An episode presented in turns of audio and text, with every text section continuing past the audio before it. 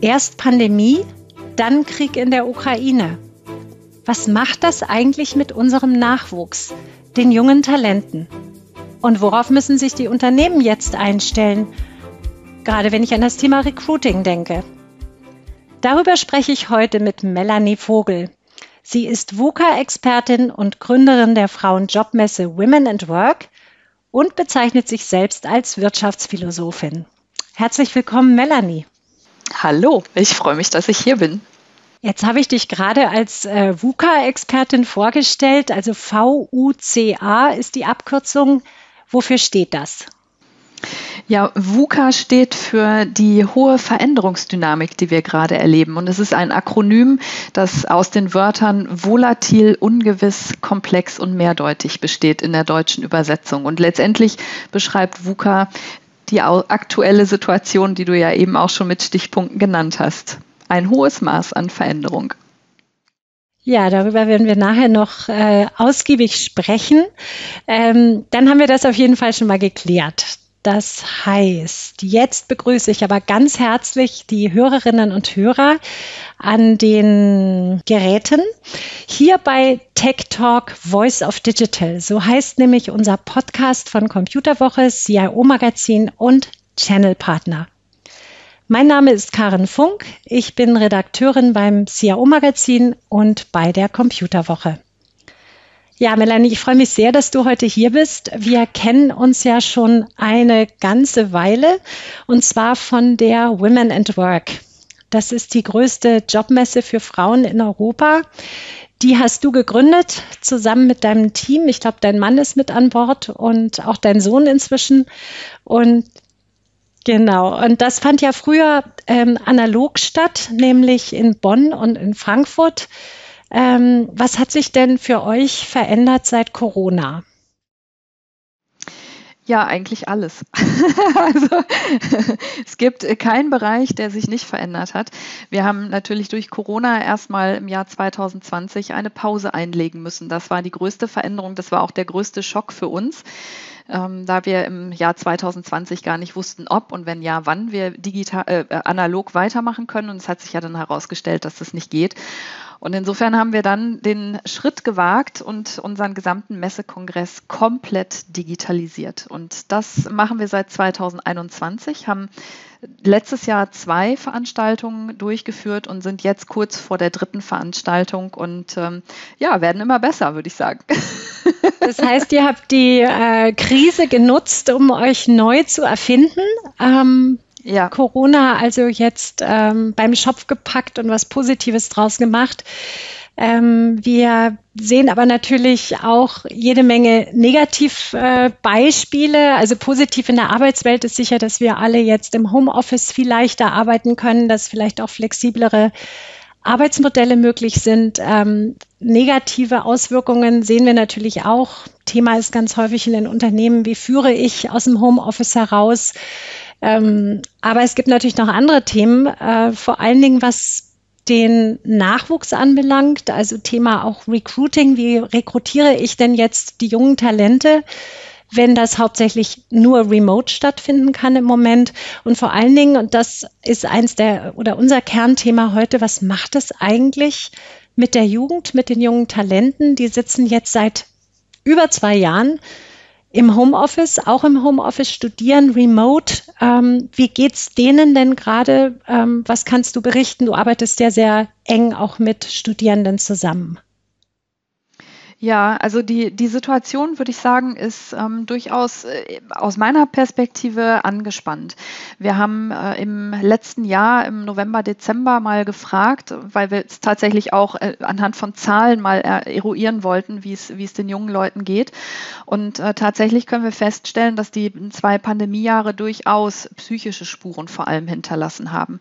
Also wir haben festgestellt, äh, dass ähm, die jungen Leute durchaus ja, Ängste haben, sich wieder in großen Gruppen zu treffen, dass sie sich zu Hause mittlerweile am wohlsten fühlen, dass aber auch die Ansprüche oder die, die Wünsche an die Arbeitgeber äh, sich tatsächlich, ich will mal so sagen, ähm, digitalisiert haben. Also fast 80 Prozent wünschen sich einen Arbeitgeber, wo sie hybrid arbeiten können. Nur noch knapp 15 Prozent sagen, dass sie in eine Präsenzarbeit überhaupt zurück wollen. Und da merken wir schon große Unterschiede. Und ich habe selber jetzt einen 18, fast 18-jährigen Sohn, der natürlich auch seit zwei Jahren in der Pandemie ähm, sein, sein Abitur jetzt macht. Und ich merke auch bei ihm, dass äh, die, die psychische Belastung einfach jetzt ein Maß erreicht hat, äh, wo er selber sagt, er will nicht mehr, er kann nicht mehr, er möchte, er, er braucht Tapetenwechsel, er braucht Perspektiven. Und das, glaube ich, ist äh, insgesamt, wenn man es zusammenfassen würde, das größte Problem und die größte Herausforderung auch als Gesellschaft. Äh, wir haben im Prinzip den jungen Menschen die Zukunftsperspektive genommen.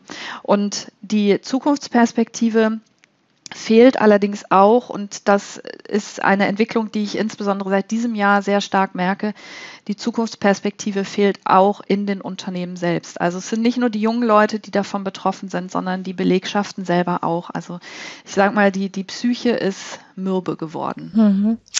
Ähm, weil du sagst, die psychischen Belastungen, wie äußert sich das denn konkret? Also haben sind das Ängste? Sind das, äh, ist das Motivationsverlust? Gibt es da ganz konkrete ähm, Beispiele, die du da hast? Ja, es ist sowohl als auch. Es, es, es, sind die Ängste, die, die eine große Rolle spielen. Es sind, es ist die, tatsächlich auch die Perspektivlosigkeit, die dann in eine Ohnmacht mündet und äh, auch äh, fast schon, also einerseits lethargisch. Ich glaube, wir haben so zwei, vielleicht drei äh, Gruppen, die wir beobachten können. Das, die einen, das sind so die, die sich in ja, in, in die Lethargie zurückgeworfen haben, die sagen, also die fast schon so einen gewissen Fatalismus haben, die sagen, es bringt sowieso nichts mehr, äh, egal was ich tue, entweder ähm, haben wir Krieg oder mein Job wird wegrationalisiert durch KI. Also das ist tatsächlich auch, sind ähm, Rückmeldungen, die ich bekommen habe, die mir auch von den Studierenden selber ähm, geschildert wurden. Ich bin ja auch Lehrbeauftragte an der Uni Köln und frage da natürlich auch die Studierenden in meinen Gruppen regelmäßig, wie es ihnen geht und welche ähm, also welche, welche positiven und negativen Aspekte Sie in den letzten zwei Jahren bei sich erlebt haben. Und ähm, was ich auch merke, ist, äh, und auch das ist natürlich, eine, das ist vielleicht erstmal weniger eine psychische Geschichte, sondern eher eine so, sozial kompatible Geschichte. Die Menschen, äh, die jungen Leute sind, ähm, ermüden sehr schnell, wenn sie wieder in großen Gruppen sind. Mein Sohn hat das im letzten Jahr mal äh, genannt, äh, er ist zweisprachig aufgewachsen, er hat es genannt, äh, meine Social Battery, die ist leer. Also meine soziale Batterie ist, ist einfach einfach aufgebraucht. Und er hat es am Beispiel genannt, er war letztes Jahr auf einem Konzert und äh, kam dann tatsächlich nach anderthalb Stunden schon wieder nach Hause. Und wir haben eigentlich gehofft, dass er die Nacht durchmacht. Mit 17 äh, darf man das mal tun. Ne? Und er kam nach anderthalb Stunden zurück und wir waren völlig schockiert, haben gesagt, warum bist du zurück? Hat es keinen Spaß gemacht? Doch, sagte er, es war schon, schon, war, hat schon Spaß gemacht, aber ich habe so viele Leute auf einen Haufen, ich habe es nicht mehr ertragen, ich konnte nicht mehr. Und das hat bei mir so ein, so ein, so ein ähm, also diese Anomalie, die da plötzlich sichtbar wurde, die er mir geschildert hat, die hat mich dazu bewogen, auch dann konsequent weiter zu fragen, geht es anderen genauso? Und ich habe bei mir auch sehr stark dann drauf geachtet, wie geht es mir? Und ich erlebe das bei mir tatsächlich auch. Und das glaube ich, äh, weil du auch gefragt hast, ne, welche Auswirkungen hat es auf die Unternehmen? Ich glaube, das ist eine der gravierendsten. Ich habe das kürzlich äh, einer Kundin gesagt. Wir, wir haben etwas geschafft, was wir so noch nie in der Menschheitsgeschichte gemacht haben. Wir haben uns desozialisiert. Und wir müssen uns jetzt im Prinzip wieder resozialisieren. Ähm, und das eben in einer Welt, die hybrid geworden ist. Und das ist eine ganz, ganz große Herausforderung wo es auch noch keine Patentlösung gibt, weil das haben wir vorher in dieser Form auch noch nie erlebt und äh, uns fehlen die Erfahrungen an der Stelle.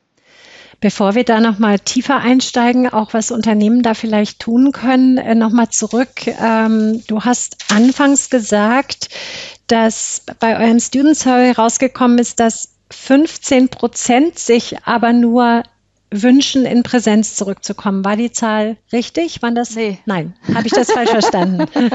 nee, ich habe gerade eben auch nochmal geguckt, das erschien mir nämlich gerade eben auch zu hoch. 15,4 wünschen sich dauerhaft in Präsenz zu arbeiten und 5,8 möchten ausschließlich im Homeoffice arbeiten und der Rest wünscht sich eine hybride Arbeitswelt. Jetzt haben wir die Zahlen korrekt. Ja, also ausschließlich im Homeoffice. Okay, gut, weil dann ist der Widerspruch doch nicht so groß, weil ich dachte gerade, okay, einerseits ähm, verlernen wir den Sozialkontakt ähm, und sind desozialisiert, auf der anderen Seite wollen aber alle im Homeoffice arbeiten. Aber das haben wir jetzt geklärt, so ist es nicht, sondern nur, damit wir nochmal ganz klar sind, 5,8 Prozent wollen lediglich ausschließlich im Homeoffice arbeiten und ähm, die große Masse will hybrid arbeiten und 15 Prozent wollen ausschließlich ins Office zurückkommen. Okay. Ja, ja, genau. Wobei man beim Hybrid-Arbeiten natürlich dann äh, immer noch fragen muss, äh, wie soll denn das Hybrid sein? Ne? Also wie, wie hoch soll der Prozentsatz sein vom Ich bin vor Ort im Unternehmen und äh, wie viel Zeit möchte ich dann tatsächlich im Homeoffice verbringen? Und das, was ich momentan mitbekomme, und was sich auch schon tatsächlich 2020 äh, im Sommer abgezeichnet hat, da haben wir nämlich eine Homeoffice-Umfrage auch mal gemacht bei, bei den Frauen aus unserem Netzwerk. Und da hat sich sich schon abgezeichnet, dass also drei bis vier Tage im Homeoffice durchaus genehm und gewünscht sind. Das heißt, wir reden hier über die Mehrheit, äh, die wir im Homeoffice verbringen möchten. Und äh, das muss man eben da auch nochmal berücksichtigen. Also es ist nicht so, dass man wieder in eine Situation flächendeckend zurückkommt, wo man vielleicht einmal in der Woche dann zu, zu Hause arbeitet. Ja, das wird eher die Ausnahme sein, vermute ich. Ja, ein wichtiger Hinweis, ähm, also die Vorstellung, dass jeder den Freitag frei nimmt, ne, was oder was heißt frei, auch wieder völlig eigentlich falscher Begriff, aber ähm, Büro frei nimmt, ja, und zu Hause ist und den Freitag als Homeoffice-Tag verwendet. Ähm, das ist es eben auch nicht, sondern es hat eine deutliche ähm, Steigerung der Homeoffice-Tage also zumindest nach, nach Wunsch der Arbeitnehmer und äh, Arbeitnehmerinnen und dann auch der Studierenden offensichtlich, dass man doch davon ausgeht, die, also doch drei Viertel der Zeit, ne, bis zu drei Viertel der Zeit möchte ich doch gerne im Homeoffice arbeiten. Ähm, was erwarten denn die Unternehmen? Entschuldigung, dass ich äh, nochmal danach frage, weil das ist jetzt der Wunsch ähm, der Studierenden. Ähm, sind denn die Unternehmen darauf eingestellt? Was stellen die sich denn so vor? Die Unternehmen, mit denen du sprichst, ähm, ist denen das bewusst oder denken die, ach ja, der Freitag, der wird's dann? Maximal? Ja, das, das ist ganz unterschiedlich äh, bei den Unternehmen. Also wir, wir haben tatsächlich Kunden, die sagen, wir haben erkannt, wie, wie sinnvoll und äh, auch gut wie gut funktionierend das Homeoffice ist. Wir haben äh, Arbeitgeber, die zum Teil zwei Drittel ihrer Büroflächen abbauen im Augenblick und die Leute gar nicht mehr zurückholen. Ich habe auch Kunden, die sagen, ja, wir wollen unsere Leute zurück ins Büro, aber nicht mehr Einzelbüros, weil die haben jetzt die letzten zwei Jahre genutzt und haben jetzt Großraumbüros äh, mit Desk-Sharing äh, implementiert. Das heißt also, da sind wir ganz klassisch im Thema New Work drin, ne, wo man ja auch Desk-Sharing ist ja da ein wesentliches Konzept. Und äh, dann haben wir aber auch Arbeitgeber, die sagen, also am liebsten wieder komplett zurück ins Büro und äh, bitte gar nicht mehr Homeoffice, weil wir haben die Nase voll und es funktioniert sowieso nicht. Also das ist tatsächlich auch da, ist die Unternehmenslandschaft zunehmend fraktal und die Arbeitgeber reagieren da sehr unterschiedlich. Und wenn man sich aber den Student Survey anschaut, dann sind die Unternehmen, die auf Präsenz pochen, diejenigen, die dann vermutlich auch im Recruiting am wenigsten attraktiv wahrgenommen werden von äh, den äh, Arbeitnehmerinnen oder von den zukünftigen Mitarbeiterinnen und Mitarbeitern. Übrigens nicht nur von den Frauen, sondern jetzt auch von den Männern. Und das ist ja auch ein, eine ganz interessante Entwicklung. Wir haben früher das Thema Homeoffice und flexibles Arbeiten immer an die Frauen geklemmt weil wir gesagt haben, es ist ja, das ist das, was die Frauen wollen. Das haben wir auch in unseren Studien natürlich so herausgefunden. Ähm, und jetzt ist es aber tatsächlich ein, äh, jetzt ist es ein Bedürfnis von Männern und Frauen. Und das ist, das ist ein, ein Novum in dem Sinne, dass sich die Männer jetzt auch trauen, diesen Wunsch zu äußern. Ich glaube, dass er vorher schon auch da gewesen ist, aber ich sag mal, die Rollenstereotype und äh, auch die Rollenerwartungen in der Gesellschaft und, und die Voraussetzungen in den Unternehmen haben das gar nicht zugelassen. Und jetzt ist aber die, wenn man so will, die Büchse der Pandora geöffnet und äh, die geht halt auch nicht mehr zu. okay, da sind wir ja auch schon bei einem sehr wichtigen Thema, äh, nämlich was die Studierenden denn eigentlich am liebsten hätten. Ihr habt ja in eurem Survey verschiedene Dinge ähm, abgefragt. Also wie, was, was ist denn das, was sich die äh, junge Generation, die demnächst auf den Arbeitsmarkt kommt, denn wünscht von ihrem Arbeitgeber? Ähm, Gibt es da spezielle Trends? Haben die sich eventuell sogar geändert seit Corona? Und gibt es vielleicht auch geschlechterspezifische Unterschiede? Du hast ja jetzt gerade schon gesagt, Homeoffice zum Beispiel ist jetzt nicht mehr nur Frauensache, so wie oder nicht mehr primär wie wie es vor der ähm, Pandemie war, sondern jetzt eben auch von den Männern sehr stark nachgefragt. Ähm, genau, was zählt denn für die junge Generation jetzt, wenn die sich Arbeitgeber anschauen? Mhm. Also wir haben den, äh, also wir haben das befragt, aus welchen Bedürfnissen heraus die Studierenden ihre Arbeitgeber auswählen würden, wenn sie den Freiraum hätten. Und da ist äh, das Ermöglichen von Work-Life-Balance. Das ist also der absolute Renner. Das sind über 70 Prozent, die sich das wünschen. Das ist, glaube ich, aber auch wenig überraschend. Diesen Trend hatten wir auch schon in der Generation davor, in der sogenannten Generation Y. Also das zieht sich durch. Das ist aber jetzt tatsächlich mit der Kombination des äh, starken Wunsches nach hybridem Arbeiten ähm, merkt man einfach, das hat sich jetzt gesetzt in der Gesellschaft. Und das äh, ist auch ein Bedürfnis, das geht nicht mehr wegzuradieren, ja, sondern damit müssen sich die Arbeitgeber auseinandersetzen. Was für uns neu ist und in dieser Form auch äh, eigentlich nicht überraschend, wenn man sich die Entwicklung anschaut, aber für Arbeitgeber durchaus eine Herausforderung darstellen kann, ist, Fast 70 Prozent wünschen sich ein Gefühl von Aufgehobensein in einem freundlichen Umfeld. Und das bedeutet, dass offensichtlich für die junge Generation die im Außen ja in den letzten zwei Jahren äh, sehr viel Veränderung erlebt haben und ja auch zum Teil durch wirklich ganz dramatische Ereignisse auch lange von ihren Familien getrennt waren, die aus, teilweise aus ihren ähm, Universitätsstädten nicht mehr rausgekommen sind, teilweise sind sie im Ausland gewesen und kamen nicht mehr zurück. Also da sind ganz dramatische, auch familiäre Situationen entstanden. Die Studierenden waren alleine auf sich gestellt und das ist etwas, was sie, äh, wo auch auch wirklich ein Trauma hängen geblieben ist. Und deswegen haben die Unternehmen jetzt offensichtlich hier eine andere Funktion, nämlich nicht mehr nur die Funktion eines Arbeitgebers, wo ich hingehe und, und Geld verdiene, sondern auch die Funktion eines Ortes, an dem ich mich wohlfühlen kann, an dem ich äh, fast schon so ein familiäres ähm, Aufgehobensein habe. Wenn ich eben nicht zu meiner normalen Familie kann, weil die entfernt wohnt, dann muss der Arbeitgeber sozusagen als Ersatz dienen.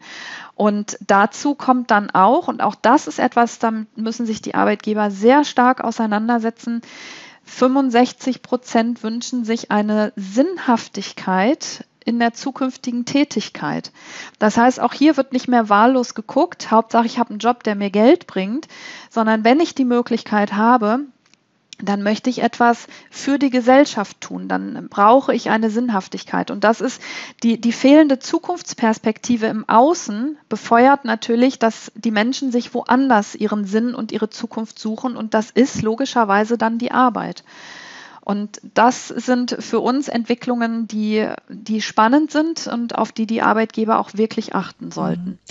Ihr sagt ja selbst, ähm, die Unternehmen sollen oder müssen eigentlich jetzt zu einer Caring Company werden. Das ist ja das, was du auch gerade beschrieben hast. Das geht aber doch dann deutlich über reines Employer Branding hinaus, oder? Ja, absolut, absolut. Also äh, es, es geht, also man, man muss sich die Situation im Augenblick im Prinzip so vorstellen. Wir haben eine junge Generation, die zwei Jahre wirklich im Stich gelassen wurde. Anders kann man das gar nicht beschreiben. Ähm, die gesamte Politik ist nicht darauf ausgerichtet gewesen, jetzt äh, die, die jungen Menschen ähm, und auch die Kinder nachhaltig durch diese Pandemie zu führen. Und das hat Spuren hinterlassen. Und diese Spuren, das äh, sind immer psychische Spuren die sich durch Angst, Unsicherheit, aber durchaus auch durch wirkliche Depress depressive Schübe zeigen, diese Perspektivlosigkeit, die ich schon angesprochen hatte. Diese Generation bewirbt sich jetzt um Jobs. Und es gibt natürlich in dieser Generation auch welche, die die Krise für sich genutzt haben, die aus der Krise gestärkt hervorgehen, aber nicht im Sinne der Unternehmen, dass sie sagen, jetzt will ich Karriere machen, sondern das sind Menschen, die gelernt haben, und die habe ich eben auch kennengelernt unter den Studierenden, die gelernt haben, sie sind auf sich alleine geworfen. Das heißt, sie müssen für sich selbst sorgen. Das ist ja erstmal gar nicht so verkehrt. Die sagen jetzt aber, naja, also ich gehe jetzt vielleicht in ein Unternehmen, ich lerne dort und danach mache ich mich selbstständig, weil ich nie wieder von irgendjemandem abhängig sein will. Und das sind sozusagen zwei Richtungen, die wir haben. Und die Unternehmen rekrutieren mit, äh, mit ihren Mechanismen, die sie aus der Vor-Corona-Zeit haben und können gar nicht unterscheiden, wie psychisch belastet ist eigentlich die Person, die jetzt gerade vor mir sitzt, weil wir alle haben gelernt, jetzt auch in den letzten zwei Jahren eine Rolle zu spielen und zu funktionieren. Wie tief der Schaden geht in die Psyche hinein, das kann ein Personaler, eine Personalerin eigentlich nicht entscheiden und auch gar nicht unbedingt kennenlernen, weil das äh, tatsächlich eher, würde ich sagen, Aufgabe von Therapeutinnen und Therapeuten ist.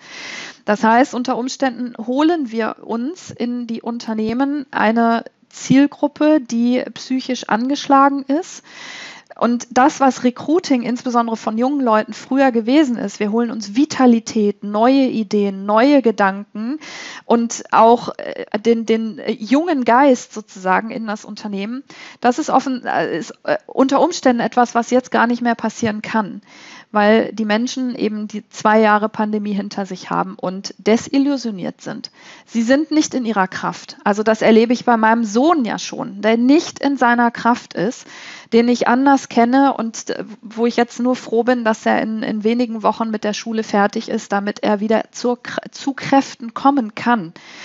Ja, das heißt also, wir äh, holen uns eventuell einfach Menschen ins Unternehmen, die nicht in ihrer vollen Leistungsfähigkeit sind.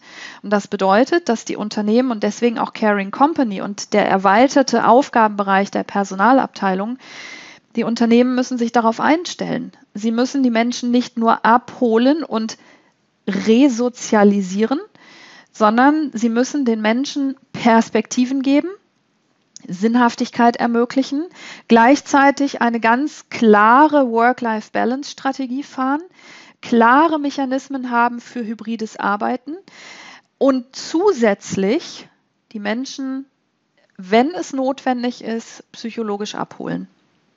Und das ist etwas, darauf sind Unternehmen bisher überhaupt nicht eingestellt. Weil auch hier ganz klar, die Gesellschaft kann es nicht auffangen, es sind zu viele. Es ist seit 2020 ja schon äh, auch ab und an in den Medien gewesen, dass äh, die äh, Psychiatrien Alarm schlagen. Dort wird die Triage gefahren.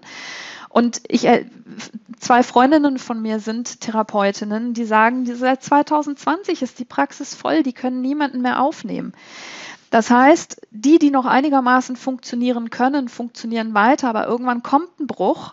Und es ist ja im Außen nicht abzusehen, dass die Veränderungsdynamik irgendwo nachlässt. Auch die Veränderungsdynamik in den Unternehmen geht ja weiter. Das heißt also, die, die Personalabteilungen aus meiner Perspektive bekommen hier eine andere Aufgabe, mit der sie sich auseinandersetzen müssen. Und das ist das Caring, also das Fürsorgende. Das ist ein komplett neuer Aspekt, den haben wir vorher noch nie gehabt in dieser Form. Und eine umfassende Aufgabe, das erschlägt einen ja schier. Wenn ich dazu höre, wüsste ich jetzt persönlich gar nicht, wo fange ich denn da an als Unternehmen? Hast du denn Tipps? Also wenn, wenn ich jetzt als Unternehmen zu dir käme und fragen würde, okay, wie mache ich das denn jetzt? All diese ähm, Gegebenheiten, die du gerade geschildert hast, auch die Sorgen, Nöte und be, ja, auch tatsächlich die, die psychischen Belastungen der jungen Generation, die jetzt kommt, was kann ich denn tun oder wo kann ich denn ansetzen? Klar ist das ein, ein umfassendes, langfristiges, ähm, ja auch ein Transformationsprogramm der Personalabteilung, aber die müssen ja irgendwo anfangen. Wo würdest du anfangen? Was kannst du da raten? Also ich, ich würde zunächst erstmal tatsächlich damit anfangen, dass ähm, Unternehmen damit schon gut beraten sind, wenn sie die früher als frauenfördernden Maßnahmen, wenn sie die auf die gesamte Belegschaft ausweiten. Das wäre schon mal ein erster Ansatz. Dabei unterstützen wir ja ähm, unter anderem auch durch, durch unser Arbeitgebersignet Top for Women, ähm, wo Unternehmen ein Assessment durchlaufen können und, und dann sehr klar und sehr schnell auch erkennen, wo sind Handlungspunkte, ähm, die Unternehmen auch sehr kostengünstig direkt umsetzen können. Also es muss, äh, es, äh, man muss nicht wahnsinnig viel Geld ausgeben im ersten Schritt, aber man sollte zumindest ähm, sich mal äh, einem Assessment unterziehen und gucken, was haben wir denn schon an, an an Maßnahmen und, und Programmen, die helfen können, die dann einfach deutlich her nach außen kommuniziert werden müssen. Das wäre aus meiner Sicht ein erster wichtiger Schritt, der auch gar nicht so viel Zeit kostet. Und dann wäre es sinnvoll zu gucken, und das ist eben auch etwas, was die junge Generation wünscht. Ähm, sie wünschen sich Weiterbildung, sie wünschen sich Entwicklung, sie sehen Karriere als persönliche Weiterentwicklung. Das ist auch ein Aspekt, den wir bisher nur aus den, äh, von den Frauen kannten. Da war das ganz stark. Das, äh, da plädieren wir auch schon seit äh, zwölf Jahren mittlerweile und dass wir den Unternehmen sagen, verändert die Karrieremodelle. Das gilt jetzt für beide Geschlechter, also für Männer und Frauen, es ist egal. So, und in dem Moment ähm, ist es wichtig, auch nochmal zu überlegen, wie, wie wird eigentlich bei uns im Unternehmen Karriere gelebt? Welche Karriereprogramme gibt es? Also auch hier flexible Karrieremodelle, flexible Führungsmodelle. Das, das ist notwendig, um die Belastungssituation auch zu reduzieren, auch bei den Führungskräften, die jetzt schon da sind und am Limit sind. Und dann wäre es weiterhin notwendig, dass Unternehmen wirklich ganz konsequent eine Work-Learn-Balance implementieren. Das heißt also, dass das Arbeiten und Lernen zu einem Selbstverständnis wird. Weil sehr viel der, der genannten Probleme und Thematiken kann man aufgreifen dadurch, dass man die Menschen aufklärt, dass man ihnen den großen Zusammenhang erklärt, so wie ich das ja auch in vielen meiner ähm, Programme mache. Ähm, da geht es im Prinzip nur darum, erstmal zu erklären, mit welcher Gesamtsituation haben wir es zu tun. Und dann zu gucken, wie kann ich damit umgehen. Das heißt im Prinzip Veränderungskompetenz durch Weiterbildung. Das ist aus meiner Sicht ein ganz wesentlicher Aspekt und da sind Unternehmen viel zu zögerlich und ich muss es leider auch sagen, viel zu geizig. Sie geben nicht genügend Geld aus. Und wenn ich eine Belegschaft haben möchte, die veränderungskompetent ist, dann muss ich diese Belegschaft jetzt an die Hand nehmen. Anders geht es nicht mehr. Und das gilt nicht nur für die, die neu ins Unternehmen kommen, sondern es gilt eben auch für die, die schon im Unternehmen sind. Weil für, bei vielen ist das Maß der Belastung erreicht. Die können nicht mehr. Und das sind aus meiner Sicht Schritte, die man unternehmen kann, äh, unternehmen kann. Und dann letztendlich mündet das Ganze auch in eine Art von Krisenbegleitung, die aus der Personalabteilung heraus gesteuert wird. Und das halte ich für ganz wichtig. Also es geht letztendlich auch um eine Emanzipation ähm, des HR-Bereiches, der also nicht mehr nur noch verwalten darf, sondern es geht jetzt darum, die Menschen äh, äh, zu gestalten und die Menschen mitzunehmen das ist ganz wichtig, weil wir haben ja über einen Faktor noch gar nicht gesprochen, das ist ja der demografische Wandel, der kommt ja auch noch dazu. also ein bunter Strauß an Herausforderungen. Ja. Und über ein Thema haben wir auch noch gar nicht gesprochen, weil ähm, beziehungsweise was uns natürlich als äh, Computerwoche und CAO-Magazin auch immer umtreibt, ist natürlich äh, der IT-Fachkräftemangel, der kommt ja dann noch erschwerend hinzu. Ähm, denn wenn es jetzt eh schon so schwer ist, die Leute zu motivieren, wo kriege ich denn dann jetzt noch die IT-Fachkräfte her? Aber da hast du ja, glaube ich, ein gutes Rezept, ne? Ja, also zum einen natürlich äh, sind die Frauen die verdeckte Reserve. Ne, das muss man auch ganz klar sagen. Also man sollte gerade auch im IT-Bereich ähm, sehr, sehr genau hingucken, wo brauche ich wirklich studierte IT-Fachkräfte oder auch ausgebildete IT-Fachkräfte. Und auch hier haben wir wieder den, den Faktor Weiterbildung, dass Unternehmen nämlich sehr stark danach gehen, wo kann ich denn Menschen auch ähm, zertifizieren und selber weiterbilden. Es gibt Arbeitgeber, die machen das schon. Und da sind Frauen natürlich prädestiniert, weil Frauen wünschen sich Weiterbildung. Für die ist seit eh und je Karriere eine persönliche Weiterentwicklung. Das heißt, hier haben wir ein, ein hohes Fachkräftepotenzial von Frauen, die sich gerade im Augenblick auch neu orientieren wollen. Ähm, Frauen, die aus der äh, Elternzeit zurückkommen, die wieder einsteigen, die sich beruflich neu orientieren, weil ihre alten Jobs weg sind, die sollte man abholen. Und das sind nicht immer die studierten oder ausgebildeten ITlerinnen, aber man kann sie dazu machen, dass sie im IT-Bereich Fuß fassen. Wir alle haben jetzt zwei Jahre Digitalisierung hinter uns. Das heißt, die Hürden sind jetzt so gering wie noch nie zuvor. Das bedeutet, Unternehmen, die sich jetzt hier strategisch gut aufsetzen, haben gute Möglichkeiten, auch die Leute zu kriegen. Und natürlich den kompletten digitalen Recruiting-Weg nutzen. Das kommt eben auch dazu. Wir haben tatsächlich Unternehmen aus dem IT-Bereich, die wieder in die Präsenzveranstaltung zurück wollen, wo ich mir an den Kopf fasse und sage, das kann doch nicht wahr sein. Also wenn jemand in der Lage ist, Digitalität zu gestalten, dann muss es doch bitte müssen es doch Unternehmen aus der Branche sein. Das heißt, die, die digitalen Recruiting-Möglichkeiten sind da. Wir haben mit der Women at Work aus meiner Sicht eine wirklich perfekte Plattform geschaffen mit Unterstützung von, von unserem äh, Plattformanbieter Trember. Und wer da noch sagt, das mache ich nicht, ich warte darauf, dass es wieder analog weitergeht, ist aus meiner Sicht in der falschen Branche. Weil die die Menschen selber, auch das sind durch das ganze Jahr hinweg, äh, letztes Jahr und dieses Jahr auch äh, die Studien, die wir gemacht haben, die zeigen, die Leute gehen nicht mehr so gern auf Großveranstaltungen. Die Hürde, die sie am ehesten überwinden, ist im Privatbereich, wenn sie auf ein Konzert wollen. Aber im beruflichen Bereich geht der Trend hin zur Digitalisierung und zum digitalen Erstkontakt. Und das muss man einfach verstehen.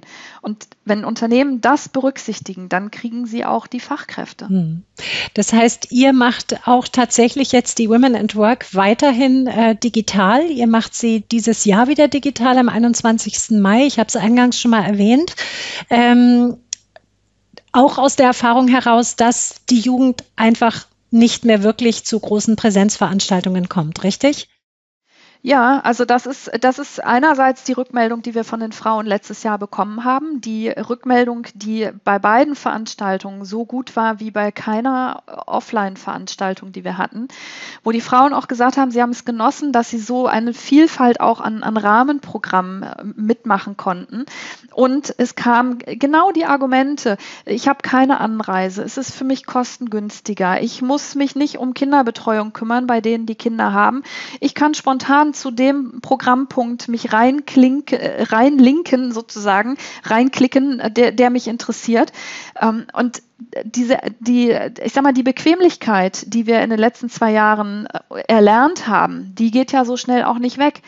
Natürlich wird es auch Frauen geben, die gerne wieder auf Präsenzveranstaltungen gehen, aber wenn wir über die breite Masse sprechen und auch über die ganzen ähm, pandemischen Diskussionen, die wir jetzt in Deutschland noch führen, dann sehe ich das nicht, dass wir hier auf, äh, also auf, auf eine große Bereitschaft stoßen. Abgesehen davon kommt ja jetzt in diesem Bereich auch noch hinzu die Inflation. Und wir haben steigende Benzinpreiskosten. Das heißt also, die, die Bereitschaft, nur von Köln nach Frankfurt beispielsweise zu fahren, sinkt ja, je höher die Reisekosten sind. Ne? Und es gibt viele Leute, und da gehöre ich auch dazu, ich fahre nicht mehr mit öffentlichen Verkehrsmitteln. Ich tue es nicht mehr, weil das tatsächlich etwas ist, das durch die Pandemie, da ist bei mir ein tatsächlich auch ein Ekel entstanden, den ich, äh, also dem ich ausweiche, dadurch, dass ich mit dem Auto fahre oder gar nicht mehr fahre, weil ich nämlich alles digital machen kann. Es kommt ja, ja auch noch ist, der Gesundheitsaspekt dazu, dazu, ne? Ja, ja. natürlich. Mhm. Ne? Denn der zeitliche Aspekt kommt hinzu. Dann auch das ist ein, ein Faktor, den wir einfach einbeziehen müssen. Wir, wir reden über einen Fachkräftemangel ja nicht nur in Deutschland, sondern weltweit. Und im Ausland sind die Unternehmen, was das digitale Recruiting angeht, viel, viel weiter. Also Unternehmen in der Schweiz beispielsweise rekrutieren digital Fachkräfte aus Deutschland. Da haben die gar kein Problem mit. In, in den USA oder in den ganzen angloamerikanischen Ländern, da ist es mittlerweile völlig egal, wo die Leute sitzen. Man trifft sich ja digital. Die rekrutieren eben auch digital und die zahlen teilweise auch im IT-Bereich deutlich bessere Gehälter als in Deutschland. Das heißt, die Unternehmen müssen sich hier auch dem digitalen Wettbewerb stellen. Und ein weiterer Aspekt, und dann höre ich auch auf, kommt noch hinzu, der nämlich auch noch relevant ist. Wir reden bei dem Thema Live-Messen mittlerweile auch über das Thema Ressourcen und Klima. Es gibt erste Anbieter im internationalen Bereich, die den Hashtag Green Fair nach außen transportieren. Wir machen das mittlerweile mit der Women at Work auch. Wir haben unsere Studentin, die für uns arbeitet, gefragt, wie findest du das? Sie war begeistert, weil sie als auch als äh, Vertreterin vom Studienparlament und AStA-Vertreterin sagt, ja, das ist genau das, was im Augenblick an den Hochschulen da ist. Unternehmen, die nicht digital sind, werden als Klimasünder betrachtet. Das heißt, da kommt eine Komponente wiederum rein, mit der wir uns auseinandersetzen müssen, nämlich Green Recruiting und in dem Sinne eben auch ein nachhaltiges Recruiting der, der Mitarbeiterinnen und Mitarbeiter. Und aus dem Grund äh, sind wir also in diesem Jahr sowieso digital und sehr wahrscheinlich wird das auch so bleiben. Melanie, ich glaube, wir haben jetzt fast alle Themen rund um das Thema Nachwuchs, Unternehmen, Veränderung der Personalabteilung. Jetzt sind wir auch noch beim äh, Konferenz- und Eventmanagement gelandet. ähm, ich weiß, wir könnten noch viel, viel weiter sprechen. Du bist ähm, eine Quelle an spannenden äh, Informationen, auch gerade durch eure ähm, vielen Studien, die ihr macht und natürlich, weil ihr die Women at Work auch schon so lange macht. Und ich kann das bestätigen. Wir waren früher auf den Messen mit dabei. Wir haben das auch immer begleitet mit einem entsprechenden ähm, Frauen in der IT-Heft.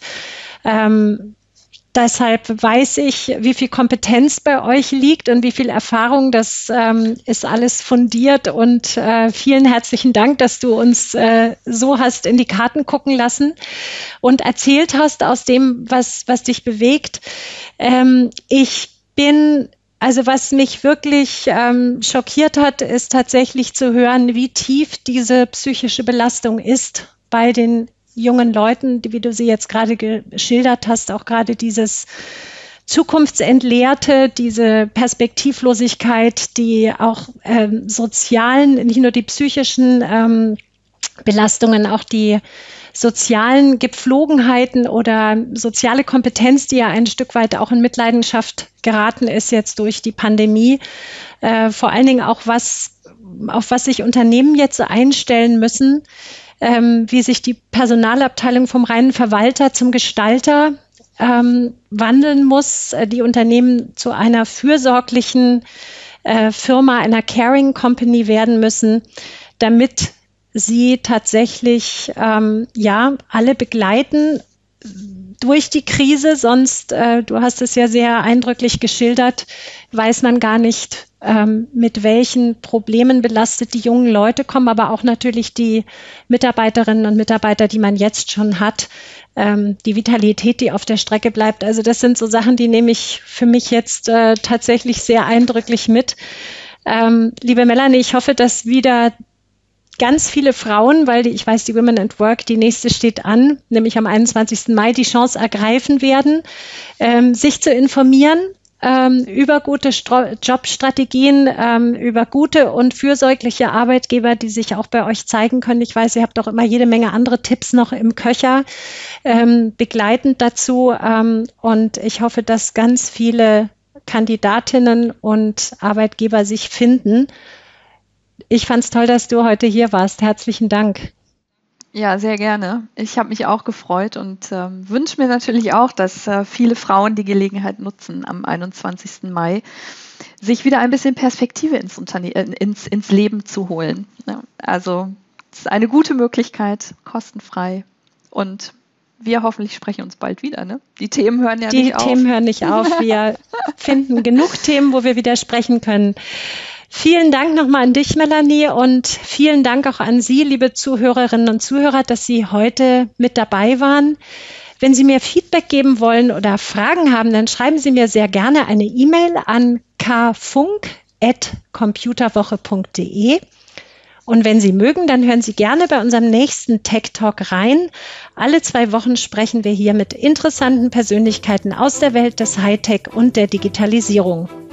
Vielen Dank und zögern Sie nicht, unseren Tech Talk zu abonnieren, überall da, wo es Podcasts gibt. Tschüss und bis zum nächsten Mal.